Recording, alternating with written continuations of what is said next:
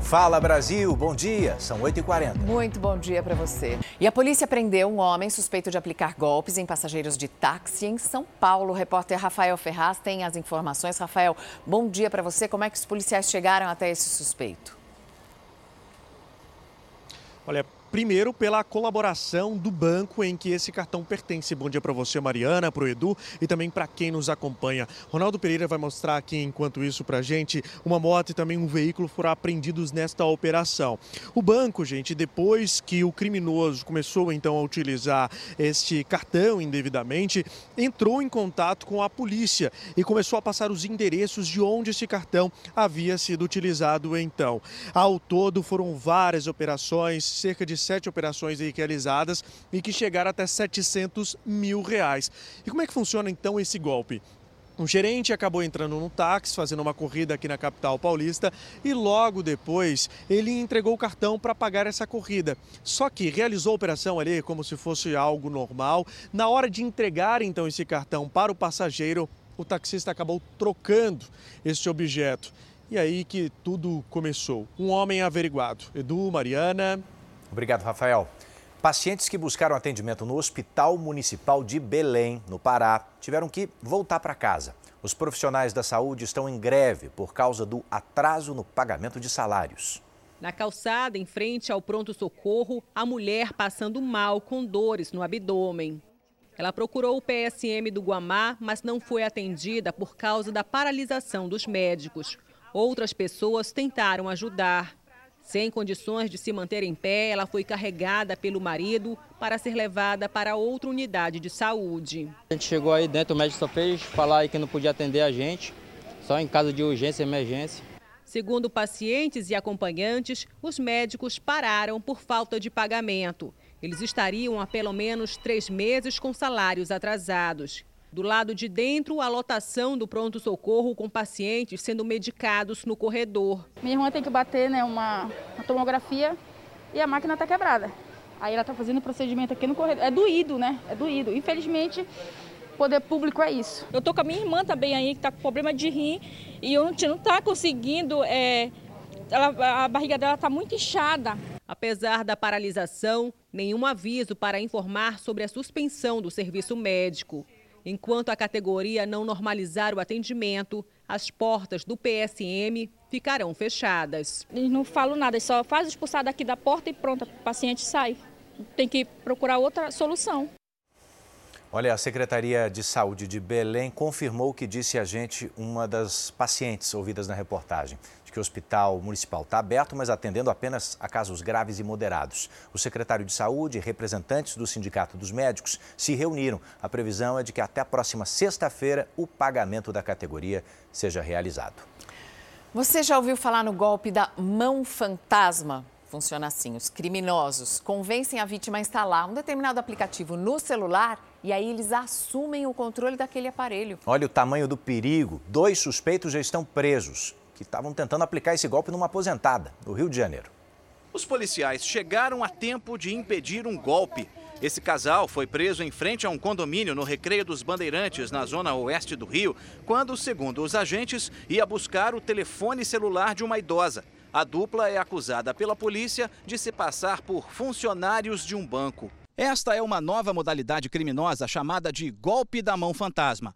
Uma quadrilha telefona dizendo que há movimentações suspeitas na conta bancária e envia um link para baixar um aplicativo com a desculpa de que é preciso fazer uma varredura no celular com um antivírus só que a tela do aparelho fica preta.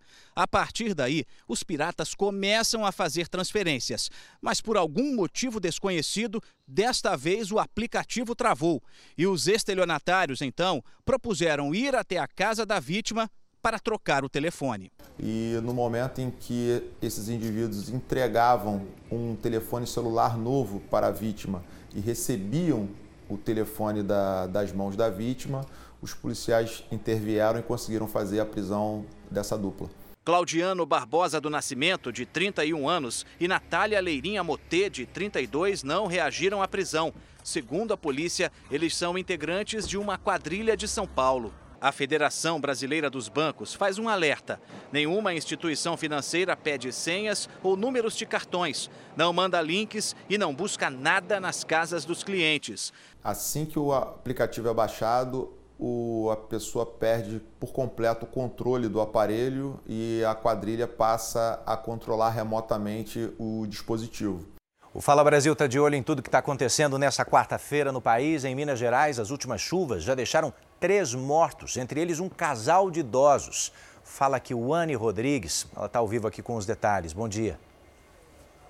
Bom dia para você, Edu. Bom dia a todos. Elas estavam em casa na cidade de Santana de Caldas. A força da terra arrastou tudo que tinha pela frente. Móveis, eletrodomésticos e uma janela foram jogados a vários metros de distância. O telhado da garagem também desabou.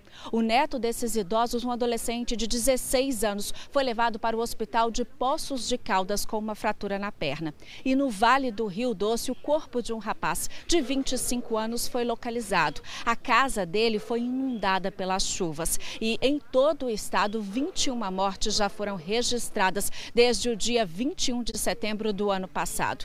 Minas Gerais tem quase 10, 10 mil desalojados, quase 2 mil desabrigados e ao todo 131 municípios declararam situação de emergência. Edu, Mariana. Chuvas intensas em Minas, obrigado, Kiwane. Nos Estados Unidos também chove forte no estado da Califórnia, com tempestades de inverno que continuam castigando a região. Forte temporal provocou um deslizamento de várias rochas nessa encosta da montanha e bloqueou uma estrada na cidade de Fresno.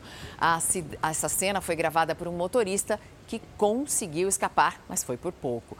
A Califórnia, portanto, continua em estado de alerta e a expectativa é de que a chuva continue por mais alguns dias. Segundo meteorologistas, o aumento na frequência e na intensidade dessas tempestades, intercaladas com períodos de seca extrema, são sintomas das mudanças climáticas. A emergência agora é na Europa. Pelo menos seis pessoas estão feridas depois de um ataque à faca dentro de uma estação de trem em Paris. Hoje de manhã, quem tem as informações é a nossa correspondente na Europa, Ana Paula Gomes. Bom dia, Ana Paula. A gente sabe o que sobre o estado das vítimas até agora e quem é o agressor, hein? Bom dia, Edu, Mariana. Olha, a identidade desse homem ainda não foi revelada. A informação que a gente tem é que ele foi baleado e contido pela polícia. Seis pessoas ficaram feridas, uma em estado grave. Isso aconteceu bem pela manhã, 6h45, horário de Paris. Essa estação aí faz a ligação até Londres. Tem muito movimento nessa estação a circulação de trens foi interrompida, o, lugar, o local foi isolado, mas agora está tudo normal. Esse homem segue internado no hospital. A polícia tenta entender a motivação e deve ouvir esse criminoso aí nas próximas horas. Edu Mariana. Obrigada, Ana Paula. E olha, depois de um longo período com as contas apertadas, agora a maioria dos brasileiros acredita que vai conseguir comprar mais em 2023. E entre as prioridades está a alimentação. Ainda está longe de um carrinho cheio como antes, mas aos poucos alguns produtos estão voltando para a lista de compras da Clarice. Camarão, um salmão, que eu gosto muito, tem voltado, que eu fiquei bastante tempo sem comprar. Indicativo de uma tímida mudança de hábito depois de um longo período segurando os gastos. Diminuí a carne, troquei, gosto muito de peixe, tá? E aí eu fui para o frango, né, para os mais acessíveis. Acho que a gente está começando lentamente, mas a gente está começando sim a comprar como gostaria, né? O levantamento de um instituto de pesquisa descobriu que 71% dos consumidores pretendem comprar mais em 2023. E alimento está no topo da lista dessas prioridades. 43% das pessoas pretendem comprar mais comida esse ano. A explicação pode estar numa tentativa de voltar a padrões de compras parecidos com os do período antes da pandemia.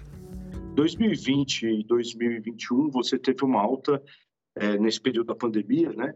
Do, do, agravamento da pandemia, você teve uma alta muito grande do, do preço dos alimentos, principalmente dos alimentos da cesta básica, muito acima da inflação. Você teve uma queda de consumo natural, principalmente entre as classes mais pobres, a classe C e D.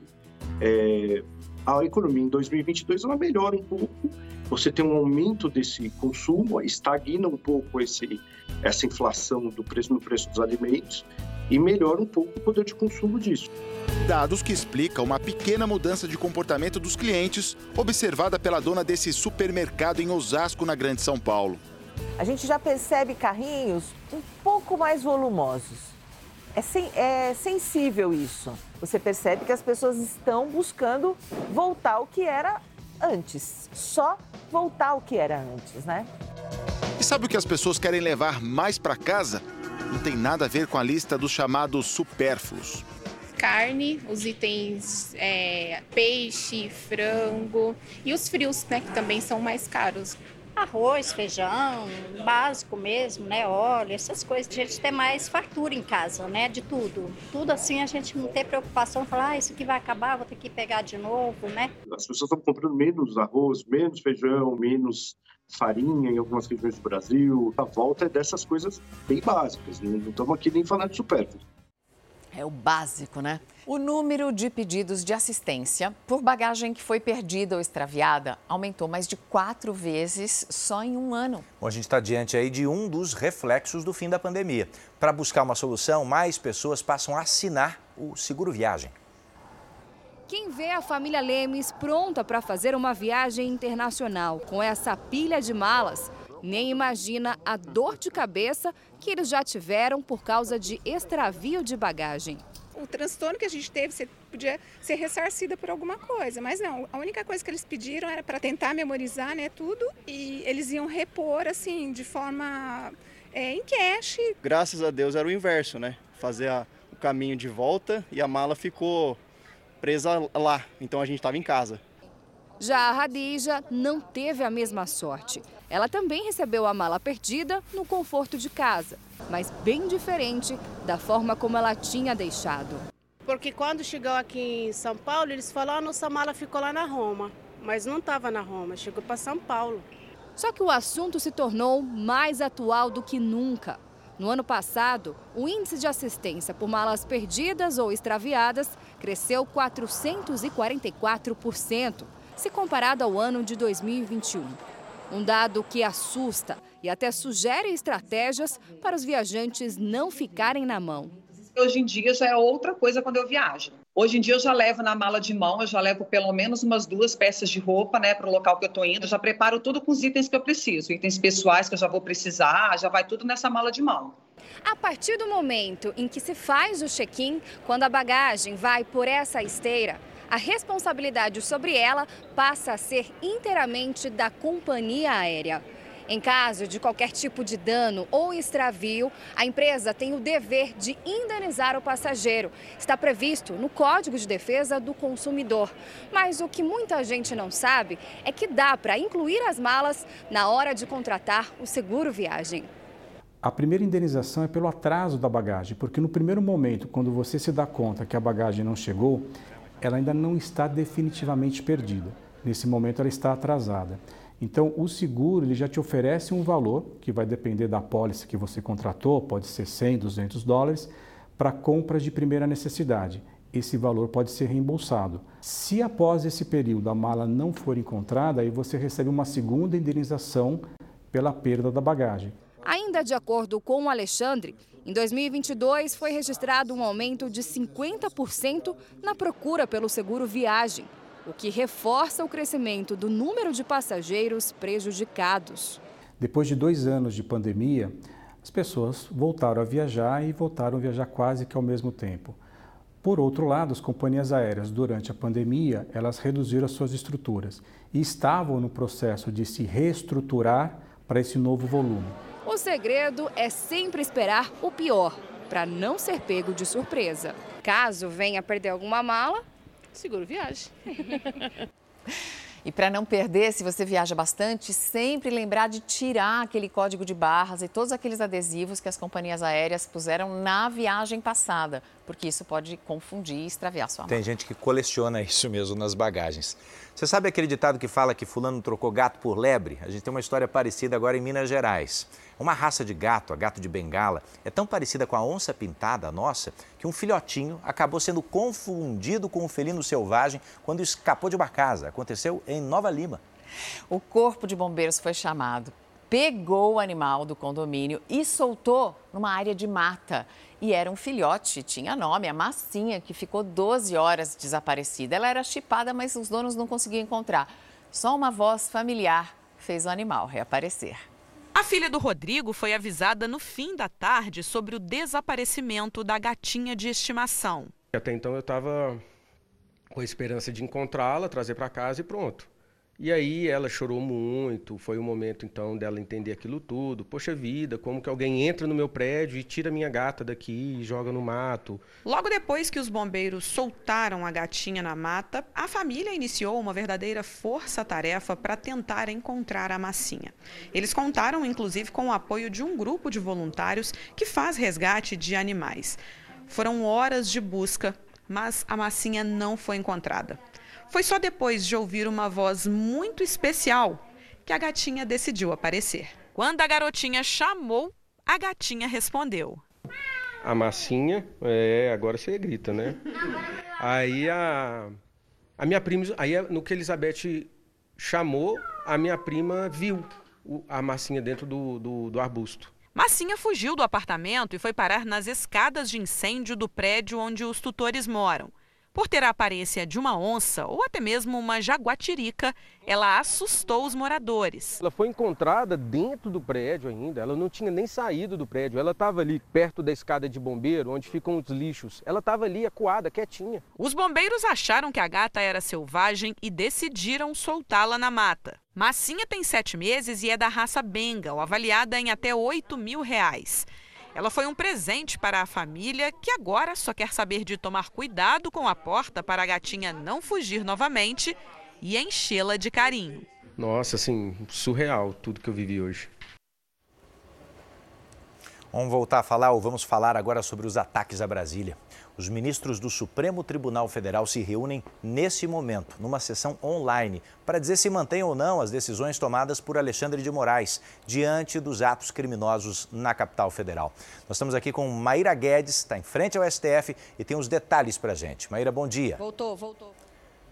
Tá me ouvindo, Maíra? Fica à vontade. Olá, Edu, muito bom dia. Deve terminar amanhã, viu? E com o afastamento de Banês Rocha pelo prazo de 90 dias, foi uma decisão individual de Alexandre de Moraes. Os demais ministros do STF, eles devem votar isso para saber se confirmam ou não a decisão. Para determinar o afastamento, Alexandre de Moraes alegou que a movimentação para os atos extremistas foram conhecidas, essa movimentação já era conhecida antecipadamente, mesmo assim, Banês Rocha não tomou as medidas necessárias para conter os vândalos. E os ministros também vão votar a determinação de Alexandre de Moraes de desmontar os acampamentos montados na frente dos quartéis espalhados pelo país. Mariana.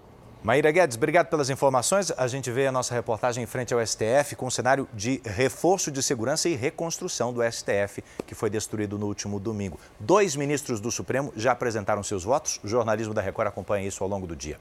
E o interventor do Distrito Federal, Ricardo Capelli, decidiu transferir para penitenciárias aquelas pessoas que participaram dos atos de vandalismo e que foram consideradas mais radicais.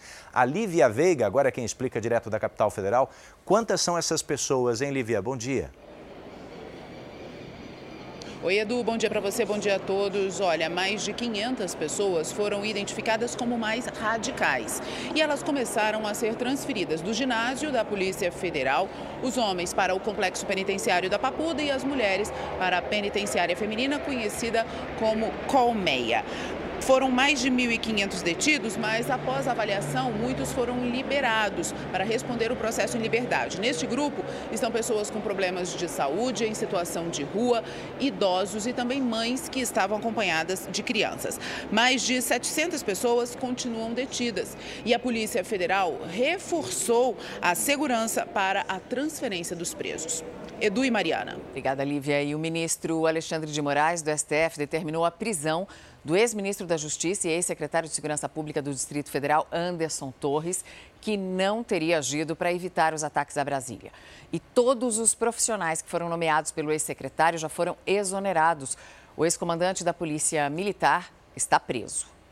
Fábio Augusto Vieira foi preso em casa pela Polícia Federal. Ele era o responsável pelo comando da Polícia Militar do Distrito Federal no domingo, quando extremistas atacaram os prédios do Palácio do Planalto, do Congresso e do Supremo Tribunal Federal. Além dele, a cúpula da PM do Distrito Federal é investigada por suposta omissão durante as invasões. O ministro Alexandre de Moraes afirmou que todos os responsáveis pelo ataque serão punidos. Aqueles que praticaram os atos, aqueles que planejaram os atos, aqueles que financiaram os atos e aqueles que incentivaram por ação ou omissão, porque a democracia irá prevalecer. Moraes também determinou a prisão do ex-ministro da Justiça e ex-secretário de Segurança Pública do Distrito Federal, Anderson Torres. Na decisão, que atende ao pedido da Advocacia Geral da União, destaca que os comportamentos de Anderson Torres e Fábio Augusto Vieira são gravíssimos e podem colocar em risco, inclusive, a vida do presidente da República,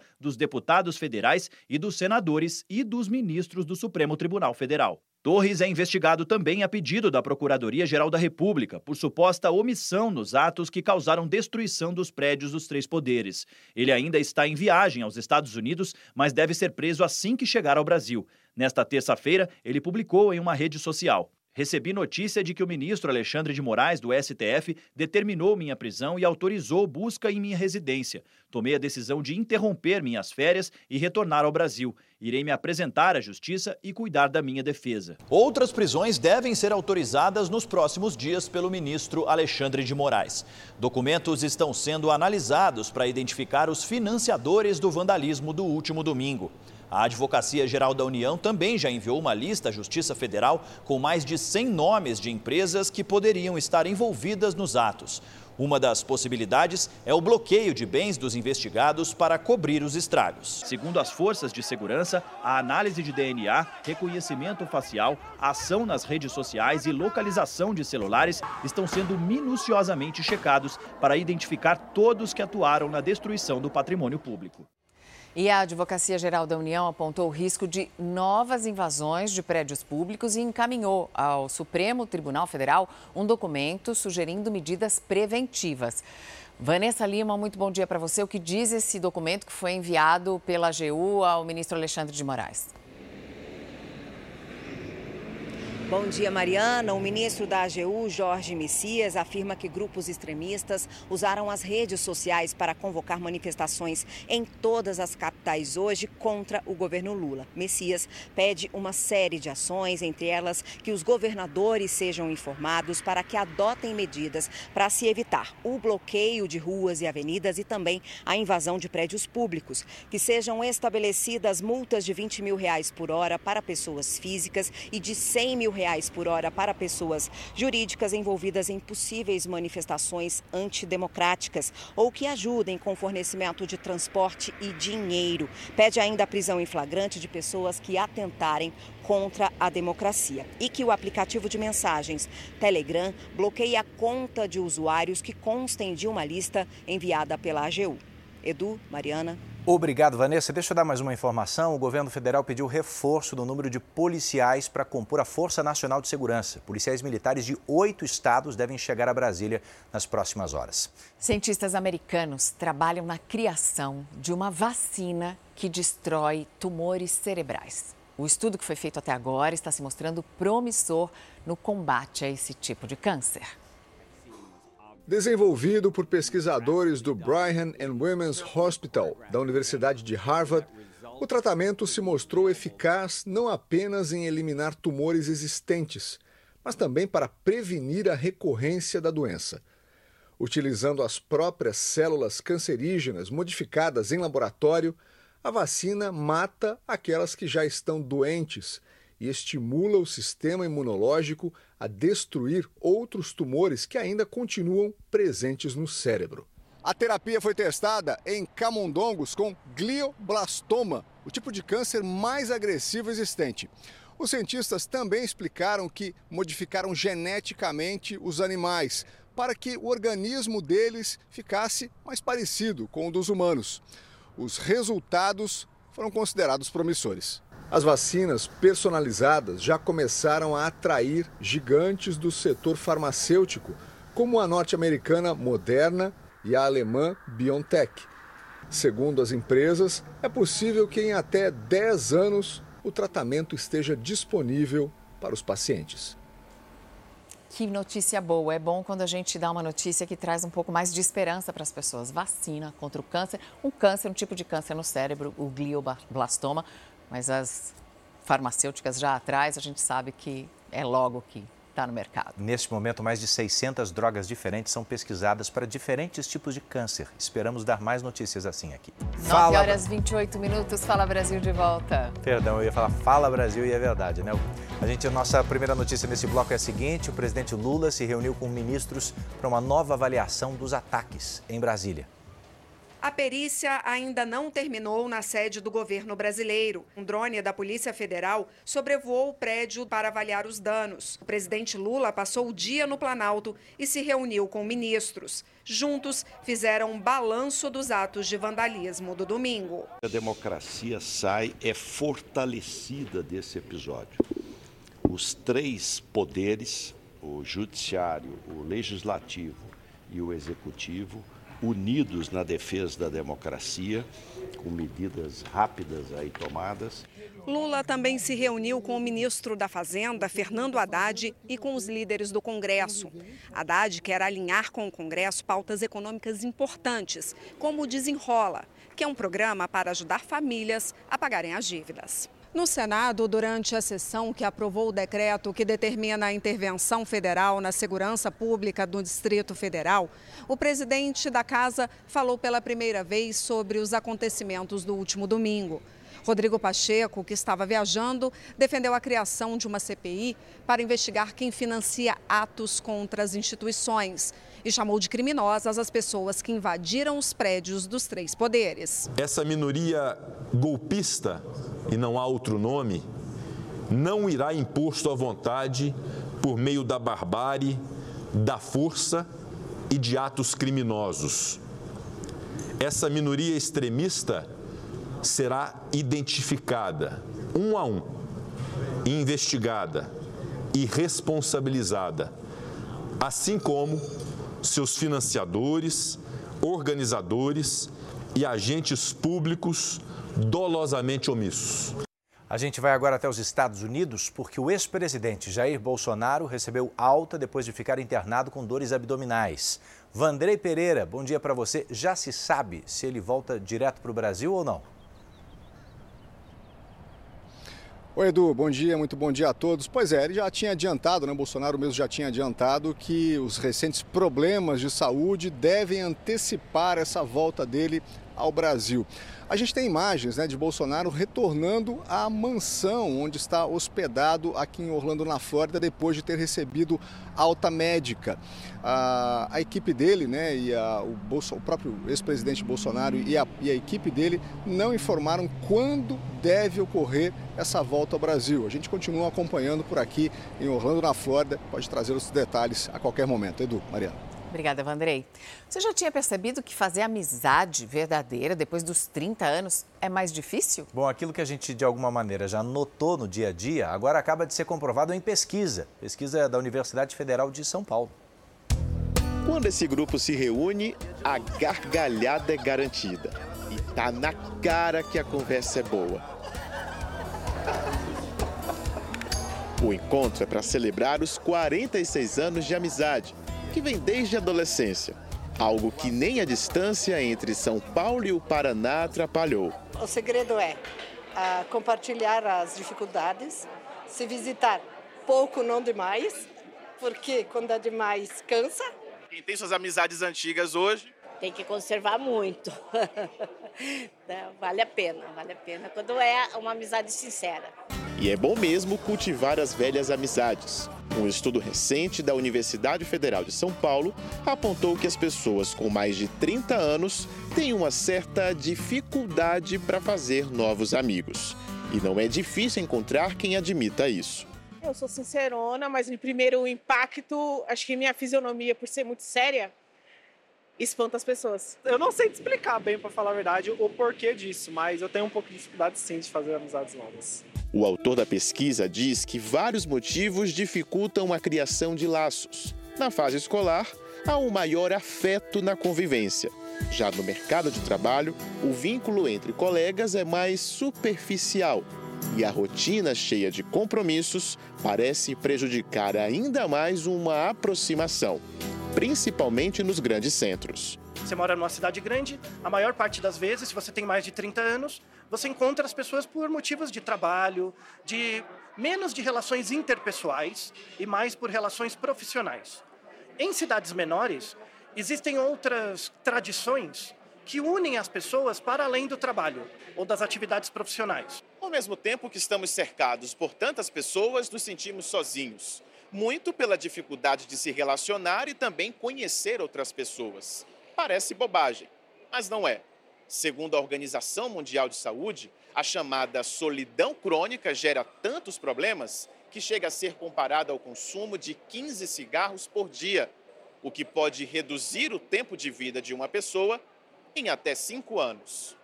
Para o pesquisador, é possível superar o problema. As redes sociais podem até dar uma ajudinha, mas não resolvem tudo. Você pode ter mil amigos no Instagram, sei lá, no, no Facebook. A questão é como que você constrói essas relações e como é a manutenção delas, né?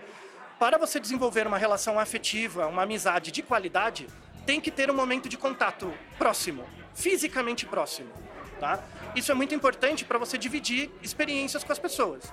O psicólogo diz que ter hobbies pode aproximar pessoas com afinidades e manter amigos traz qualidade de vida conforme avança a idade. Aos 39 anos e com uma vida agitada, Clarissa vive essa fase de não conseguir fazer novos amigos, mas acha que está na hora de mudar. Agora realmente eu estou retomando as saídas sociais, estou conseguindo conciliar melhor. Então, quem sabe agora eu consigo, é, quase perto dos 40, fazer mais novos amigos, né? conhecer mais gente. Fala Brasil termina aqui. Bom dia para você. Você fica agora com Hoje em Dia e com a amizade do Celso Zucatelli. Oi, Zuca. Oi, Mário Edu. Adorei, adorei a ideia. Já vou procurar, vou pesquisar para ver se tem por aqui. Gostei, gostei, gostei. Um beijo enorme para vocês, um ótimo dia. Boa chuva, boa chuva. Se agasalhem direitinho, tá frio, tá chovendo lá fora. Beijo, tchau. Beijo.